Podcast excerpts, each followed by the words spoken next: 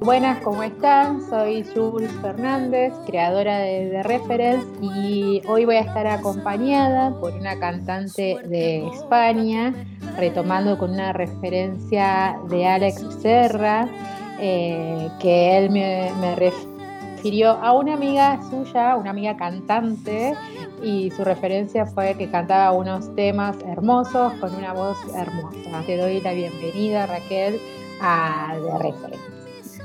Muchas gracias. ¿Cómo estás? ¿Bien? Muy bien, muy contenta y agradecida. ¿Cómo se conocen con Alex? Con Alex Serra.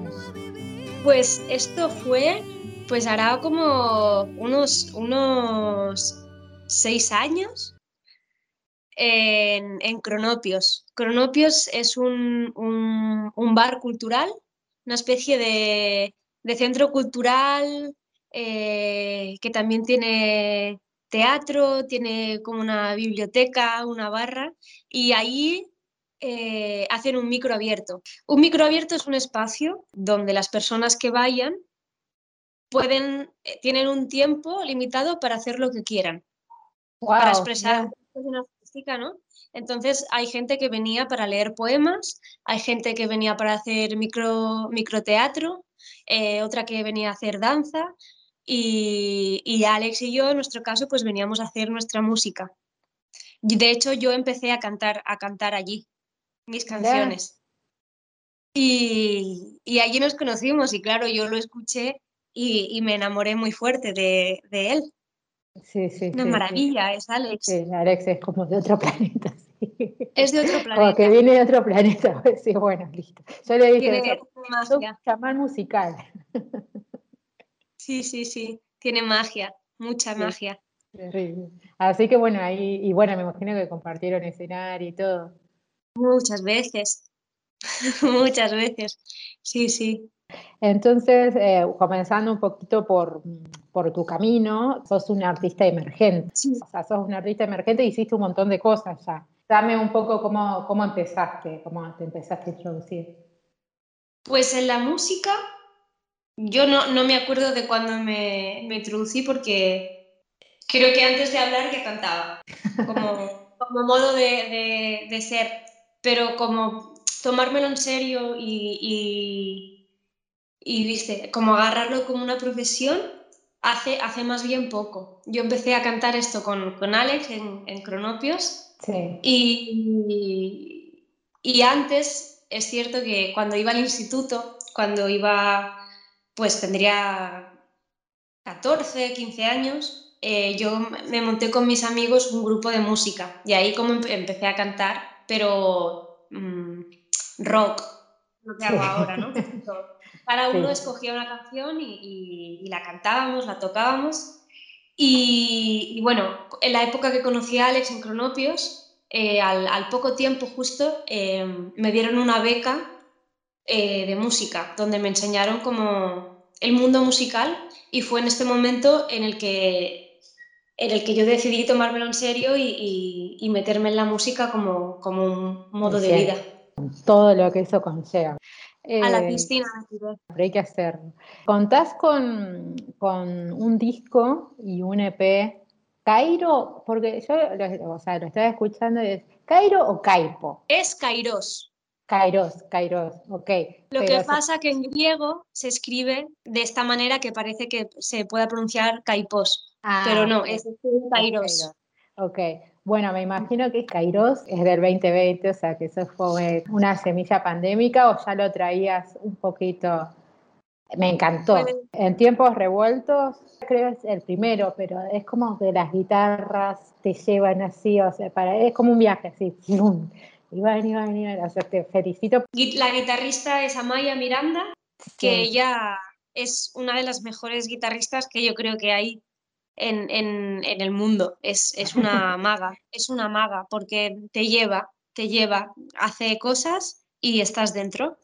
Y luego Alan, Alan, Alan Denis, eh, que es, eh, también es el percusionista de Pedro Pastor. Y él también tiene magia. ¿Viste lo que hizo? Eso fue como... Sí, sí, sí, no, por eso yo lo dudaba, ¿viste? Lo escuchaba, perdón que te interrumpí, lo escuchaba y yo decía, es cinte, o sea, yo sabía que era percusión, pero digo, ¿eh? ¿hay algo de cinte ahí? O eso era increíble, me encantó. Nada, nada, todos son efectos de percusión, de, de arañar el plato, de, de rascar algo, increíble. Creatividad, toda lo empezaron a trabajar en la época de pandemia. Y yo en, en la pandemia mm, lo único que hice, eh, aparte de apuntarme a cursos de curso de fotografía, curso de dibujo, curso de retrato, de lo que sea, de lo que sea por favor, eh, empecé a escribir canciones, hice como unas 20 canciones. Entonces cuando las, las tuve acabadas, quería, quería grabar el disco porque también quería buscar alguna forma de, poder como mantenerme un poco, porque con la pandemia de repente eh, no tenía conciertos y, era como, bueno, tengo que seguir pagándome un alquiler, tengo que seguir comprando comida, ¿qué, hago? Entonces nació la idea un poco de ahí, de, poder pues eh, ofrecer mi música a, cambio de no sé qué era, era, era muy poquito, pero empezó con esas. Entonces lo hablé con Amaya, y ella me, ayudó mucho, le puso la guitarra canción, bueno, a, tres canciones de cuatro. Sí. Y, todo, ella, ella vive en Euskadi, que es en el norte de España. Yo vivo en Barcelona, que, es que está más abajo, y Alan, el percusionista, vive en Madrid.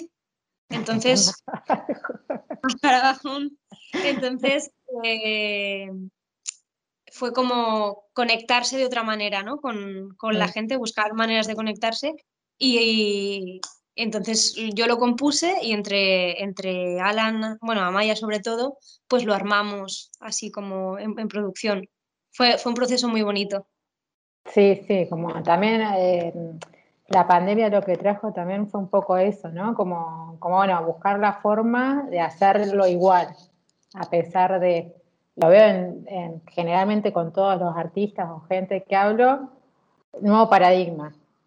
Pero, pues, ¿cómo, ¿cómo, te encontraste también vos con ese nuevo paradigma? Porque se acomodó así de, a nivel de artista, ¿no? Como... Claro. Pues fue, fue como que no lo vi, claro, no lo vi venir, nadie lo vio venir. Sí. Y, y realmente fue muy guay porque para mí significó un, parón muy heavy y que necesitaba realmente, de verdad, o sea, a nivel de, salud incluso, también como que tuve todo el tiempo del mundo para componer y eso mm. me, me hizo bien. También como que creo que nos hizo ver la oportunidad de lo bueno de las redes sociales. Realmente ahí tuvieron sentido porque nos conectaron. Y el, el, tema de los directos, de, de, conciertos, ¿no? Es como, no sé, como que pasó, pasó algo que me ha hecho no ser tan hater de las redes sociales, que ahí tiene una parte bonita. Todo está eh, conectado y conectado, es, es, una dualidad, ¿viste? Como volviendo a tu, a tu primer disco, Ruegos y demás, que bueno, que está compuesto por nueve canciones, que tenés también varios participantes. Sí. Yo quería saber un poco también ese proceso, porque viste como los álbumes son como hijos, ¿no? Y, el primero creo que tiene como un, no sé, como un todo, como que uno quiere que quede perfecto y que, que, que ¿cómo fue? Bueno, creo que, que, esto lo tengo bastante claro. A la hora de, de, grabar un disco, creo que está muy ligado al tiempo en el que estás viviendo en ese momento. Entonces, no, no soy como... Cuando hago un disco, al menos creo, ¿eh? Creo que no, que no me lo tomo como que tiene que quedar perfecto. Es como que tiene que ser fiel, o sea, la premisa es que tiene que ser fiel a lo que esté viviendo en ese momento. Si tengo la garganta mal, no, no, no me lo tomo como un fallo de ese día. Es como tocó grabar este día y, tu cuerpo es el que es en este momento. Entonces me, lo tomo así como, como una magia del momento. No creo que los discos luego se hacen eternos, pero no creo que, tenga que ser la pretensión, que sean eternos y que sean perfectos. Por ahí me expresé mal, pero... Eh, no, no, no, es, genial. por ahí hay veces que vos querés como ponerle, porque dejas todo en realidad. Sí, eso o sí. Al menos, o al menos como que, no sé, querés dejarlo todo, ¿entendés? Eh, desde ese lugar por ahí. Pero bueno, vos eh, empezaste hace bastante, pero hace poco en realidad. ¿Cómo fue el proceso de esto de, decir, bueno, yo quiero hacer mi disco? Porque siempre fuiste eh, cantautora, no, ¿nunca tuviste una banda o antes tenías banda? Con mis canciones, no. No, yo, yo creo que, tardé mucho tiempo en, darme cuenta de que era cantautora. Como que yo venía haciendo mis canciones de antes, pero sin mucha conciencia de, que tenía mis canciones. Entonces, gracias a la beca esta que, que me dieron, que te he comentado antes, el mentor eh, que tenía en esa beca me propuso hacer el disco, Geray Hernández, que es un guitarrista también buenísimo. Entonces yo como que me animé, pero sin ser como muy consciente de, dónde me metía, ¿sabes? Entonces como que fue, fue ocurriendo solo. Y, yo me doy cuenta a través del tiempo de, esto, ¿no? De cómo... No, estaba como muy presente en el, en el hecho de que estaba haciendo un disco. En este de ahora sí. Pero en el de Kairos, claro, como lo hicimos en casa cada uno, grabado, o sea, una canción la grabé con la ventana abierta, en casa. Sí, era, era otro concepto. Pero sí, es, es ha sido un, un, proceso curioso y no, y no sé si, eh, cómo sabría explicarlo temporalmente. Con los participantes, ¿cómo hiciste? ¿Habías hecho las composiciones en conjunto o eran más que invitados? Eran, eran invitados. las composiciones sí que todas eran mías. Y, por ejemplo, hay una que se llama El Volao, que la hice con Dani Tejedor. Sí, Y, fue, y fue, es que canta increíble. Entonces, eh, fue una chorrada. Estaba, por, estaba en la cama mirando stories y vi que cantaba con alguien. Y entonces me, impactó la voz que tenía Dani y me lo quedé en la cabeza y al poco tiempo le, escribí y, no le conocía de nada, ¿eh? oye, perdóname por preguntarte esto, em, abierta a lo que me digas, pero ¿quieres, te apetece cantar en mi disco? Porque creía que esa canción como que pedía su voz. Sí. Y, y sí, se animó de una. Y se animó de una. Y los músicos, la, mayoría de cosas las grabó el productor, que es Geray, que es el mentor que tenía en la beca. la Sí, y, casi todos los instrumentos los grabó él. Entonces, los otros, los otros músicos apenas los conocía porque yo justo me estaba introduciendo en el mundo de la música. Era totalmente novata, o 100%, de verdad, de verdad. Y he, ido conociendo a partir de esto a, músicos. Un, regalazo, ¿no? O sea, un cambio. Increíble, increíble. Y mm, Raquel, y ahora que hace poquito estuviste, que cruzaste el charco, que viniste para, para estos pagos para América, que estuviste en Costa Rica, en, eh, en el Jardín de Artistas. Contame cómo, fue eso, porque por lo que te seguía ahí por las redes, decía, qué bueno, pura vida. Era, fue increíble, fue, fue mágico porque además fue como, como que se dio por arte de magia. Yo escribí a, una amiga que vive allí y, y, le comenté las fechas en las que iría y fue como, en serio, estoy organizando un festival para las fechas estas que me estás diciendo, ven a tocar aquí. Y luego ya como que se fue, de se fue desarrollando. Solo. Y además, eh, Pedro Pastor, que es mi amigo, justo estaba ahí. todo, coincidió. No, me lo puedo creer. Y fue, fue muy lindo, para mí fue muy, muy loco. Claro, porque allá, eh, perdón, eh, allá la escena, bueno, ya se está abriendo, ¿no? Un poquito. Eh, en Costa Rica. No, no, bueno, en todos, pero mm, por ahí más del lado de España. Se está abriendo ya un poco, ¿no? ¿Cómo está ahora? Ahora está muy bien. De hecho, esta mañana eh, he ido a un concierto. Bueno, de eh, dos conciertos. y ayer por la noche fui a otro y antes de ayer toqué yo. Claro. Creo que, se está abriendo mucho. Eh, España, en concreto, ahora mismo, tiene las restricciones más duras respecto con la música. Hay, sí, hay muy poco em, aforamiento, se dice. Aforo, sí, Aforo, perdón. Tienes que mantener la mascarilla aunque estés en espacios abiertos. Eh, tienes que reservar entrada previa. O sea, que se tienen que. Y, se reduce el, todo. O sea. la gente también. Para las grandes, claro.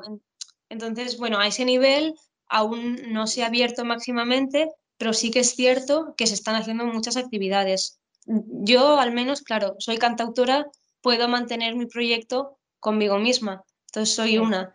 Desde que salió la pandemia, o sea, desde que pudimos salir a la calle, he empezado a tocar. No, no he tenido problema con eso, pero porque soy una. Pero las bandas grandes o gente que arrastra, bandas que arrastran a mucha gente, aún están renqueantes un poco. Costa Rica, ¿cómo, cómo te recibió?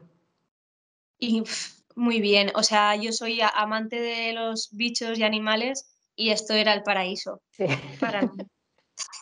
el primer día que llegué eh, se, me, puso un colibrí en la mano y un montón de monos, un montón de arañas, serpientes, eh, perezosos, no sé, eh, amoroso todo.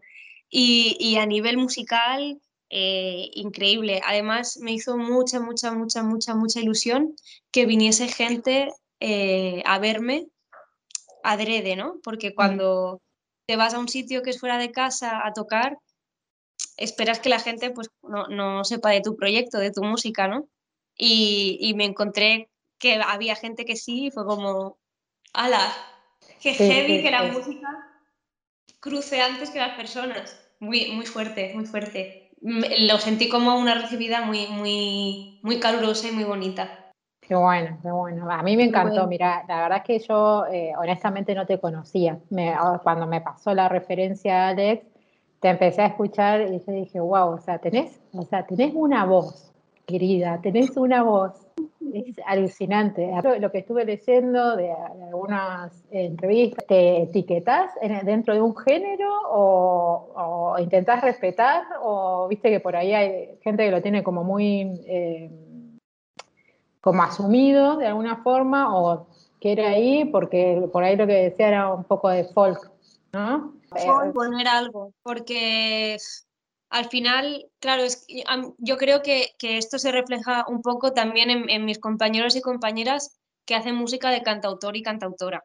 No sé qué hago y tampoco quiero saberlo. No, no quiero, a lo mejor al tiempo sí, ¿eh? No, no lo sé, pero de momento lo que veo es que pues cada canción es, como muy diferente o, que va sola.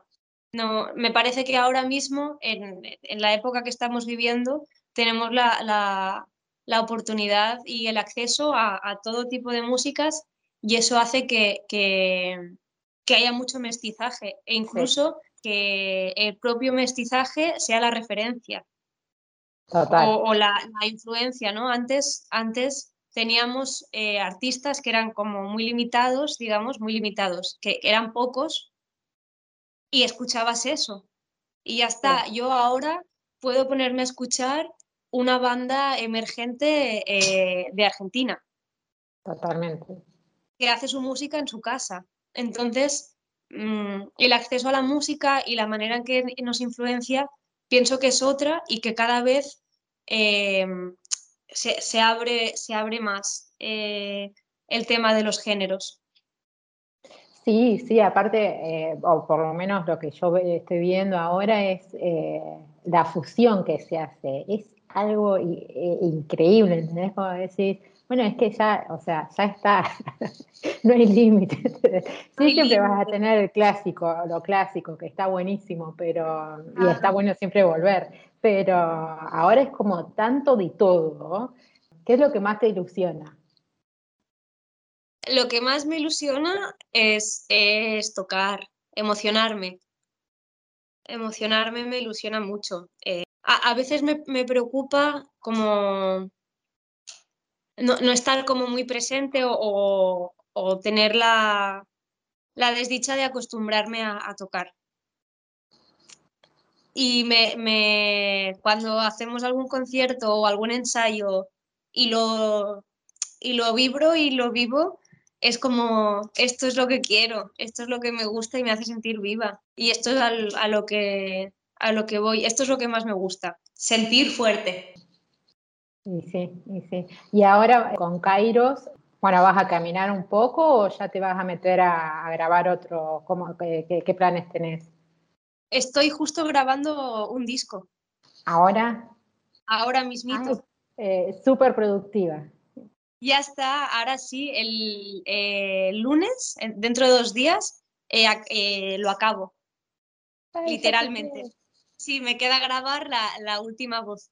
Qué buena, y ya está. Qué buena, Y ahí ya vas a arrancar a, tocar, a cerrar fechas. Sí, bueno, queda, queda un rato porque claro, mm, quiero tenerlo todo como muy preparado. Quiero mm. hacer primero videoclip, fotos y que, que sea como un proyecto muy cerradito a nivel de concepto y cuando esté todo listo lo, lo lanzo. O sea que lo grabo esta semana que viene, lo acabo, pero a lo mejor hasta el año que viene, mediados del año que viene, no sale.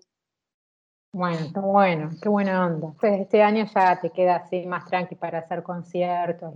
qué bueno que me decís que España ya se está abriendo.